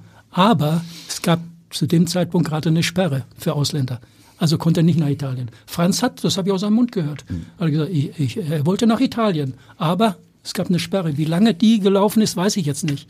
Und das muss ja so mit 66, 67 so gewesen sein. Äh, mhm. Zu der Zeit auch das Angebot ne, aus, aus äh, Mailand, ne? Italien halt. Er wäre hingegangen, hat, hat, er, hab ich, hat er jetzt nach so langer Zeit mal gesagt. Am Ende sind sie alle geblieben und vielleicht ja auch ganz gut so. Dieter, du hast es selbst gesagt, du warst damals ehrfürchtiger äh, Journalist und äh, standst mit zitternden Knien vor ihm mittlerweile, viele, viele Jahre später. Ihr seid, hat, ihr habt eine freundschaftliche Beziehung zueinander. Ähm, was sich natürlich alle immer fragen, ich weiß nicht, inwiefern du das beantworten kannst, aber wie geht's Uwe Seeler heute? Äh, in dem Film hat man natürlich, das waren Langzeitbeobachtungen, viel gesehen und ähm, er hatte ja auch einen Unfall, schon ein paar Jahre her, hat jetzt letztes Jahr nochmal einen Unfall. Wie geht es Uwe Seeler heute? Kannst du was sagen? Ihm geht's wirklich nicht gut. Das muss ich sagen. Und ich kann die Familie, die Kinder gelten als übervorsichtig, aber ich kann die Familie nur beglückwünschen, inklusive Ilka Seeler, dass sie ihn jetzt ein bisschen äh, zurücknehmen und rausnehmen aus der ganzen Mühle, weil Uwe hat zu viel gemacht in den letzten Wochen. Er hat seit drei Jahren hat er ständig Operationen gehabt, immer mit Vollnarkose und er Stürze erlebt und jetzt hat die ganze Stadt oder die ganze Nation nicht miterlebt, dass er nochmal ganz, ganz schwer gestürzt war. Das ist zum Glück geheim gehalten worden, weil äh, ich glaube, das wäre 14 Tage auf, auf allen Titelblättern dieser ähm, Republik gewesen, wie Uwe aussah und wie er, wie er äh, zugerichtet war im Gesicht. Er hat drei Schnittwunden erlitten bei dem Sturz und ich habe neulich war ich war ich beim Verleihung äh, des Uwe Seeler Preises im Rathaus und da habe ich zu dem Innensenator Andi Grote gesagt, Herr Grote, Sie können sich so glücklich schätzen, dass das Uwe Seeler erlebt hat, weil nie ein anderer Mensch wäre niemals zum, zum Verleihung des Uwe Seeler Preises ins Rathaus gekommen mit den Verletzungen. Und Uwe hat das so schnell abgeschüttelt und hat äh, also es er sagt ja immer wieder, er hat in seiner ganzen Karriere gesagt, ich habe ein tolles Heilfleisch, er muss es haben, weil äh, es, es, er hat das so gut überstanden, wie, wie kein anderer das überstanden hätte. Aber ihm geht es heute immer noch nicht gut. Und das ist auch, auch Folge des Sturzes. Und leider muss man sagen, hat das angefangen mit dem mit dem Riesenunfall, äh, als er von, von Russen äh, vor dem Elbtunnel äh, unverschuldet, unverschuldet gegen, gegen die Mauer geschoben worden ist mit seinem Auto. Und seitdem ist es eigentlich immer äh, weiter bergab gegangen. Also und und jetzt, ich würde sagen, im Moment ist Uwe bei 80 Prozent und ich hoffe und bete, dass er irgendwann mal wieder äh, Richtung 100 marschiert.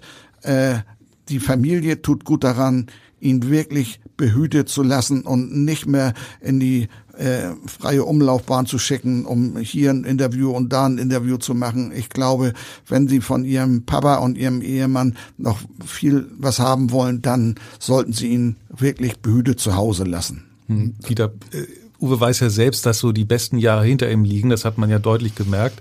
Wie sehr muss er kämpfen, um sich so seinen unerschütterlichen, unerschütterlichen Optimismus zu bewahren? Also kämpfen muss er, glaube ich, gar nicht, weil wenn wenn ich äh, bei ihm bin, dann das, das, das kann man gar keinen erzählen oder auch, auch wenn es ihm schlecht geht. Er hat so einen Mutterwitz und so einen Humor und ihm ist der Optimismus nicht verloren gegangen. Das, das muss ich sagen. Also das ist sein Naturell, glaube ich. Aber äh, er weiß natürlich, wie du sagst, Lauxi, dass, dass er, er gelitten hat körperlich und äh, und aber ich denke mal, äh, dass er darauf vertraut. Er hat ja wirklich einen, einen sehr guten Arzt in dem, mit Professor Südo im Albertin Krankenhaus, der sich rührend um ihn kümmert und er vertraut diesen Doktor und äh, dann glaube ich, äh, wird er vielleicht doch noch mal der Alte werden. Er vertraut auf den Doktor und wir vertrauen jetzt auf euch beide, weil so gerne wir noch zwei Stunden weiter äh, hier plaudern wollen würden, müssen wir leider ein bisschen zum Ende kommen und wir haben am Ende immer eine Rubrik und die lautet Meine Top 3. Genau, meine Top 3 und wir haben für euch beide jeweils eine Frage äh, mit der Bitte, das wird nicht einfach sein, um eine äh, kurze Antwort. Und zwar wollen wir wissen, deine Top 3, Klaus, deine Top 3 Uwe Seeler Momente. Kannst du da was aus dem Ärmel schütteln? Die Momente mit Uwe. Ja, fällt dir da ja, was also, ein? Mir ist jetzt nochmal eingefallen, dass ich, ähm, also. Moment Nummer eins, genau. Ach so, Nummer eins.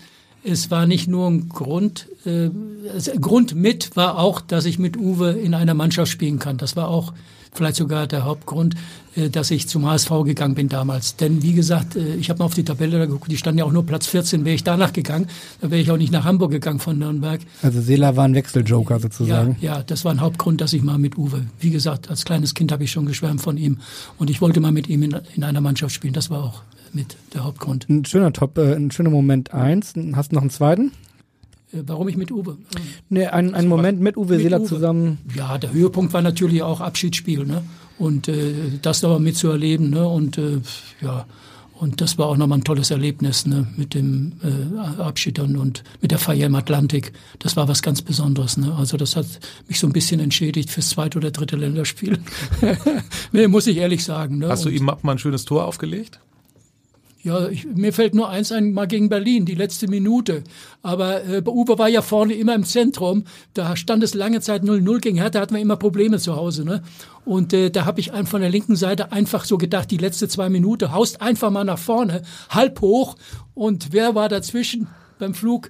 Äh, Ball Uwe so halb mit dem Kopf und wir haben 1-0 gewonnen.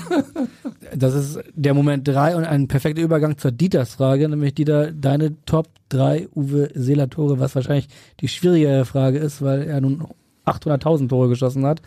Ähm, deine Top 3 Seeler Tore bitte.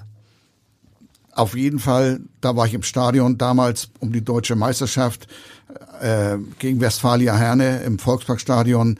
Das Tor gegen Hans Tilkowski, wo die beiden außerhalb des 5-Meter-Raums äh, sich um eine Flanke bemühen.